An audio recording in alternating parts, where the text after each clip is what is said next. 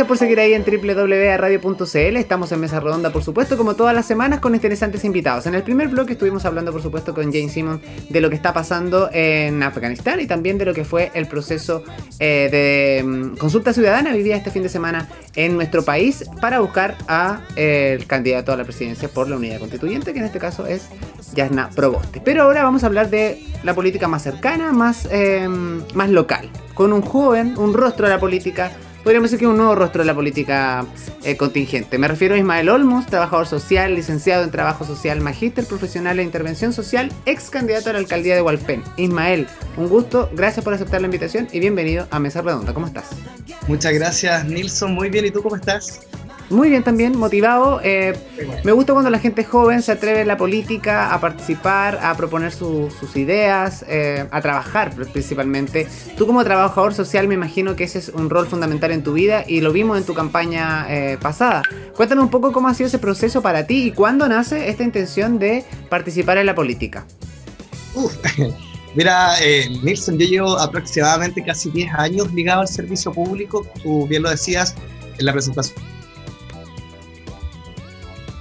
he estado ligado al mundo privado, tanto público, pero el corazón, las ganas y la vocación están 100% en el sistema público, con los vecinos, en terreno. Eh, y en el año 2019, cuando vimos este, este episodio del estallido social, cuando vimos esta, guerra de desigualdades, esta lucha que sacamos todos, especialmente los jóvenes, cuando luchamos por los adultos mayores, por mejorar las pensiones dignas, cuando luchamos por las mujeres que son hoy día víctimas de violencia, cuando luchamos por por cada uno de los grupos etarios que, que nos corresponde, dijimos, no podemos estar ajenos. Eh, llevaba aproximadamente ocho años trabajando en la comuna de Hualpén y justo un grupo de, profesionales amigos, sociólogos, trabajadores sociales, eh, decidimos hacer un diagnóstico eh, al comienzo del 2020 y nos dimos cuenta que los vecinos querían una nueva oportunidad, un nuevo Hualpén, querían trabajar por amor. Y desde allí nosotros tomamos la iniciativa, ah, recogimos el guante, como se dice, eh, y fuimos candidatos a la alcaldía independiente eh, por la Comuna de Gualpera el año 2020, el 1 de diciembre. O sea, nosotros fue una campaña súper corta, fue una campaña muy rica. Eh, lo dijimos, se pensó, como se dice, y se hizo. Y empezamos a recolectar esta firma con lo que nos establecía el servicio. Oye, ¿y cómo fue? Y también me imagino que en ese diagnóstico de búsqueda de, ver las principales necesidades, hablamos de una política mucho más territorial, ¿no? De, que eh, hoy día una persona que se dedica a una labor social tiene que estar en la calle, tiene que conocer el puerta a puerta, tiene que eh, entrevistarse con sus vecinos. ¿Cómo fue ese proceso para ti en lo personal, en lo profesional? También de irte dando cuenta de las realidades de tus propios vecinos, que muchas veces incluso desconocemos y tenemos, ah, incluso con los vecinos, nos pasa que no, no interactuamos mucho, no conversamos y no conocemos sus necesidades. Sí, fue, fue enriquecedor, como te decía eh, Nilsson, nosotros el 1 de diciembre yo dije públicamente a través de mis redes sociales que agradezco a cada uno de los que compartieron, porque mi campaña se financió gracias a eso, gracias a las redes sociales. No en vano quedamos segunda mayoría en la comuna de Hualpén con una estrecha votación de 600 votos aproximadamente. Por lo tanto, eh, acá un compromiso ciudadano a través de las redes sociales, un compromiso también de las organizaciones y un compromiso de todos los vecinos y vecinas que querían un cambio en la comuna de Hualpén. Dejar las peleas detrás, trabajar por amor, eh, poder conseguir cosas que realmente puedan mejorar la calidad de vida a través de la gestión y de, un co-gobierno comunal, que es lo que nosotros eh, tratamos de decir en, en terreno. Cuando nosotros salíamos a la calle, eh, junto al equipo, recibíamos el cariño de la gente. Nosotros estábamos convencidos de que eh, íbamos a ganar el pasado 16 de mayo eh, y así lo vivíamos todos los días. Éramos, teníamos una agenda maravillosa, un tremendo equipo, un gran despliegue ciudadano y eso era todo voluntario. y, mi corazón cada vez se inflaba más, estaba con mucha más energía porque yo decía, ¿de dónde sale tanta gente apoyando esta candidatura que es independiente? Tú sabes lo que significa ser independiente cuando no vas con, con ningún conglomerado político, no tiene ningún financiamiento en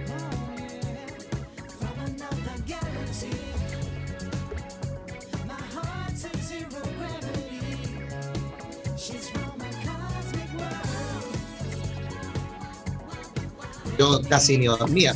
Fíjate que no sé, pues me acostaba a las 3, 4 de la mañana respondiendo a mis redes sociales porque nunca las entregué. Todos me decían, oye, pero, pero ve que alguien te entregue Instagram, que te vea Facebook, que te vea, cambia el número. No, no lo voy a cambiar porque la única forma de estar en contacto. Yo conocía, por ejemplo, a veces me escribían, eh, no sé, pues Teresita, eh, Teresita Lana, por ejemplo. Yo sabía que era la Pamela Espinosa que me escribía de Inagua. Entonces, eh, si alguien le respondía que no era yo, le iban a colgar, ah, oh, eh, cuídese, un abrazo. Y no respondía como correspondía. Eso también te, hace más cercano, estar ahí. ¿Y en algún minuto te pasó, se te acercó algún eh, partido político como para, para apoyarte o intentar apoyarte? Sí, claramente sí. O sea, nosotros cuando estuvimos, mira, para mí es, a ver, esta campaña fue tan bonita porque no es, no es que primó la soberbia, al contrario. Acá en mi partido político yo siempre lo dije, era el pueblo, eran los vecinos, era quien luchamos por el descontento, quienes que anhelamos un cambio en la comuna de Hualpén. La comuna de Hualpén, si bien es cierto, desde su inicio nosotros pudimos sacar algunos proyectos adelante, después nos vimos involucrados con acciones que a nosotros no nos gustan, con condenas que quedaron marcadas para siempre para nuestros vecinos en la comuna de Hualpén, después tuvimos una administración que fue bastante eh, polémica también a través de las redes sociales, en terreno, no había acuerdo dentro del Consejo Municipal. Y, desde allí nace que nosotros dijimos no. O sea, tener estos acuerdos políticos el día de mañana también nos va a, amarrar a ciertas decisiones. Por lo tanto, nosotros escuchamos, tuvimos muy buena relación con algunos. Eh, con otros claramente no nos querían mucho porque se les iba a acabar eh, la lotería. Yo siempre les invitaba a los que les gustaba, a los que veían la municipalidad de Hualpén como una lotería, que se quedaran en la casa y jugaran el tiro el fin de semana y esperaran el domingo sentado.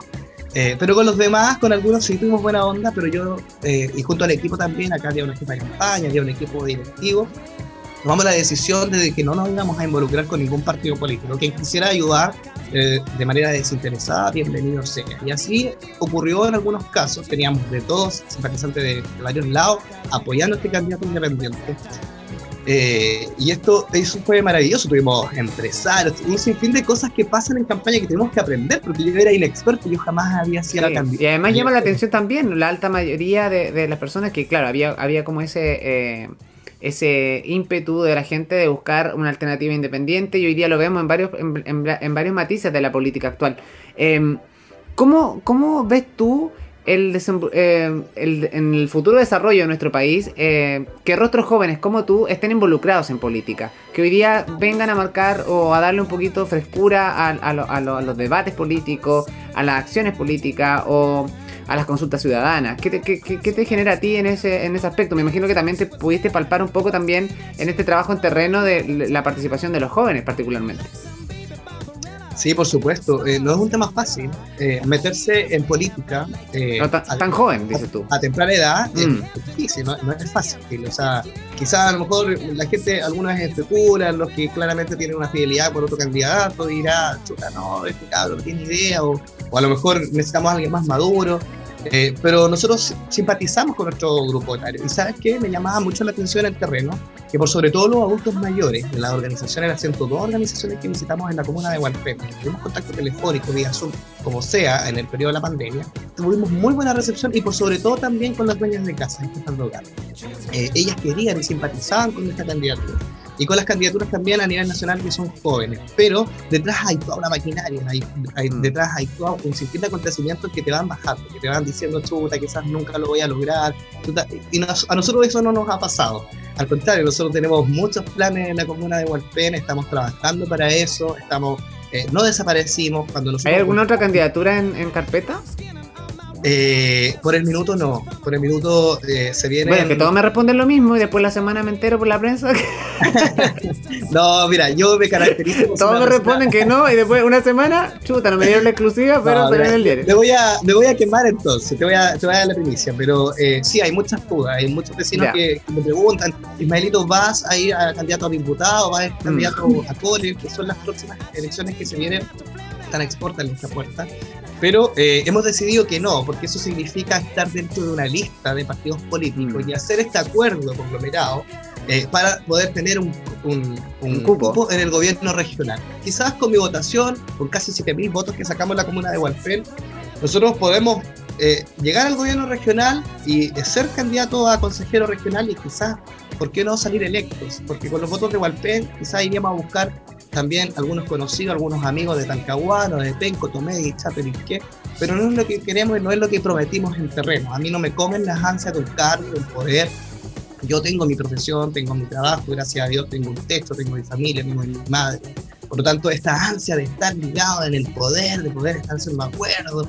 No, nosotros queremos hoy día salvar una comuna que fue eh, Disculpa que te interrumpa ahí, porque finalmente, ¿cómo es ese, ese...? Porque uno entiende que siempre la política está muy asociada al poder, hay que decirlo. Y particularmente uno cuando dice chuta, llegan rostros jóvenes a la política y uno tiene la esperanza de que estos rostros jóvenes, de alguna forma, la gente lo ve así, eh, son, eh, van a hacer una política mucho, van a renovar la política, lo van a hacer de una mejor forma. Pero hay un círculo vicioso, ¿no? En la política que un poco va de la mano de lo que tú estás diciendo, de, de las ansias de poder y de ir escalando eh, desde, no sé, desde un municipio hasta el parlamento, ¿no? Entonces, ¿cómo se trabaja eso en la interna? ¿Cómo tú eh, conectas y no, no, se te van un poquito los pies de la tierra, eh, considerando que tienes toda esta maquinaria, toda esta gente que está un poco ovacionando a este joven que está eh, en camino a la política. Entonces, ¿cómo, cómo trabajas tú en la interna ese, ese, paso para hacer esa diferencia? Es decir, no quiero ser un político que el día de mañana esté catalogado como que llegó aquí por el poder. Sí, eh, Mira, yo desde chico, desde chico me he propuesto metas, desde chico eh, tengo antecedentes de que lo que lo iba diciendo lo podía lograr. Eh, yo, imagínate, a los 21 años tuve por primera vez eh, mi casa propia, que luché por tenerla. ya tengo un segundo departamento que a Dios gracias puro esfuerzo. he estado trabajando donde yo también se, me se me ha abierto la oportunidad y nunca ha estado en mis planes convertirme en estos políticos que llegan eh, gracias a la popularidad o, al sufragio ciudadano para poder velar por los intereses individuales. Como te digo, insisto, yo quizás podría ir candidato a consejero regional y podría estar siendo electo podría ser candidato a diputado quizás, se amplía el distrito, tendría que buscar votos en 11 comunas y con 11.000, 10.000 votos quedaría dentro de la lista y quizás me convertiría en diputado. Pero ¿qué pasa con Hualpén? ¿Qué pasa con la comuna que yo nací, que me vio crecer, que yo vivo, que donde yo me traslado, donde yo, por ejemplo, hoy día estoy asustado adentro de mi casa? Porque te preguntar, ¿cuáles son las necesidades de Hualpén? Claro, la delincuencia se está apoderando, o sea, nosotros vimos, damos, vemos hoy día cómo somos víctimas de asalto. Yo mismo vivo acá en Bulgaria con Las Palmas cerca del Colegio Blanca Estela y ayer mismo estuvimos con unos familiares tomando, tomando once con el aforo correspondiente porque me critican todo. Y, eh, para buscar la foto ahí de la once. Claro, y los primos me dicen, oye, nos estábamos estacionando y había dos gallos que nos trataron de asaltar, abajo de la casa. Entonces, chuta, e, este sector lamentablemente, ya todos saben, yo creo que no, no tiene cámara.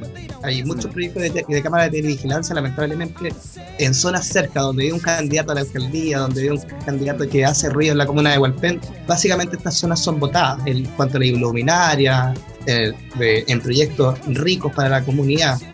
Y, así estamos, estamos hoy día encerrándonos. Los vecinos es el mismo palpar. O sea, fíjate, Nilsson, que nosotros en campaña dijimos que íbamos a crear la Dirección de Seguridad Pública y Emergencia. En dos o tres días después que nosotros lanzamos esa propuesta, años eh, existiendo el municipio, la ex alcaldesa de turno crea la Dirección de Seguridad.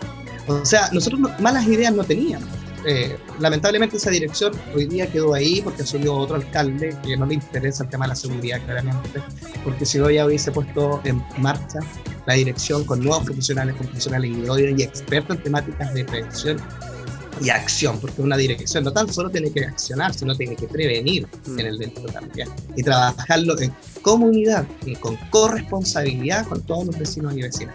Y allí hay una necesidad grande, la seguridad la seguridad. ¿Y qué te pasa con eh, de muchas veces escuchar que, perteneces a una comuna que de alguna forma está estigmatizada por años? Que la hemos visto cambiar desde Hualpencillo a lo que es Hualpen hoy en día, que claramente hemos visto que eh, con el tiempo ha evolucionado, pero sigue aún siendo, siento que aún acá mismo somos muy centralistas, o sea, Concepción es muy centralista, independiente que estemos aquí a, minutos, ¿no? De otra comuna, pero siempre se habla del Gran Concepción y nos quejamos del centralismo que existe en Santiago, pero resulta que acá a nivel local somos iguales.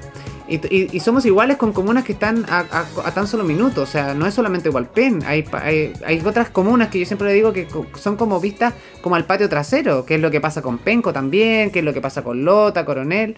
Eh, a ti, desde, ese punto ciudadano, ¿qué, te pasa con eso cuando, cuando el centralismo se apodera eh, o cuando ves que podríamos hacer muchas cosas y que no se hacen las cosas? me da lata, me da lata. Y eso es lo que me hace a mí levantarme todos los días temprano. Eso es lo que me hace seguir eh, con la fuerza para poder recuperar la comuna de Hualpén, para poder darle un sello, sacarle el estigma, eh, hacer muchas cosas. Tenemos tres calitas maravillosas en la comuna de Hualpén, nunca se le ha sacado provecho. Desde que vemos zonas turísticas, desde que vemos la entrada a Leña, ese camino que está súper deteriorado, que claramente todos se justifican los alcaldes que han pasado y dicen, no, es que es un terreno privado y no podemos intervenir. Pero sí podemos hacer donaciones al privado para que el privado modifique la entrada del acceso a Leña. Eso se puede hacer, son procesos he trabajado en el sistema público, lidero equipo desde el año 2015 que tengo cargos de jefatura y estaba en proceso de licitaciones también, por lo tanto tenemos la experiencia y también estábamos capacitados para poder asumir y poder entregar estos proyectos.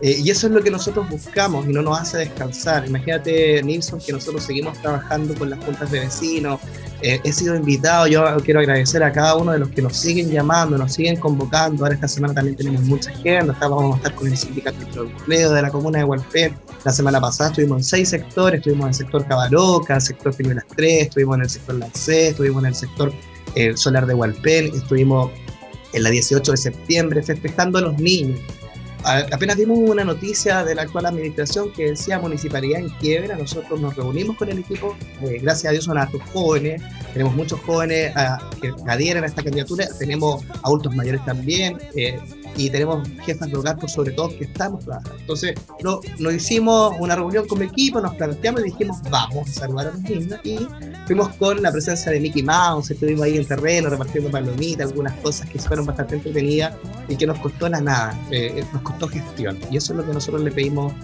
a las autoridades que pasen por Walpen, que hagan gestión y que hagan gestión que ayuden a mejorar calidades de vida, no a mejorar calidades individuales, donde prima el negocio familiar, y así lo hemos visto en la empresa que ha pasado.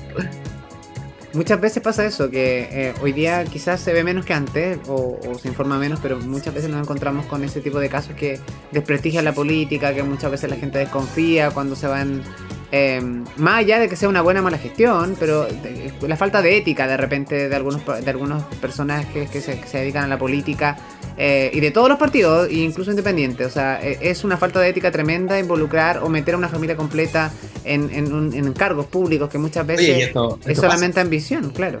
Sí, esto pasa y a nivel nacional. Y aquí, por ejemplo, en el Gran Concepción tenemos ejemplos. No, claramente a mí no me gusta nombrar con nombre y apellido, porque sin duda. Pero la gente sabe. Hay apellidos que ah, han, hay apellidos que ya están arreglados en el Gran Concepción, hay apellidos que están súper eh, consolidados como una pyme familiar. Y eso está pasando lamentablemente en cada una de las localidades. Con toda esta vuelta de los independientes que hemos agarrado fuerza, calcula tú, Nilsson, que a nosotros nos llaman bastante de los partidos políticos.